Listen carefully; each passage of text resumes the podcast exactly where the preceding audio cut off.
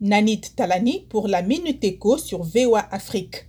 La Banque centrale ougandaise a nommé sept banques commerciales pour agir en tant que négociants principaux pour le marché de la dette publique du pays.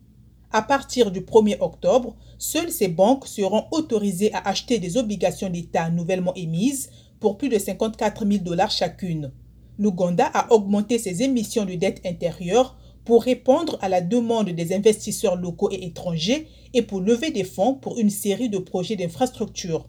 Le Kenya compte démarrer un fonds de stabilisation des prix du diesel.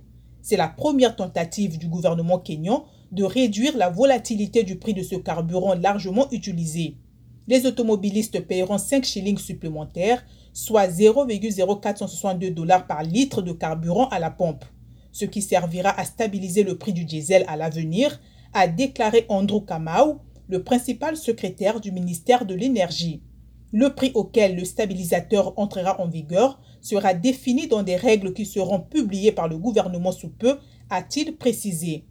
Pour terminer, les pays de la CEMAC, la Communauté économique et monétaire d'Afrique centrale, prévoient d'organiser en novembre à Bruxelles en Belgique une table ronde pour lever plus de 2500 milliards de francs CFA destinés à financer des projets intégrateurs.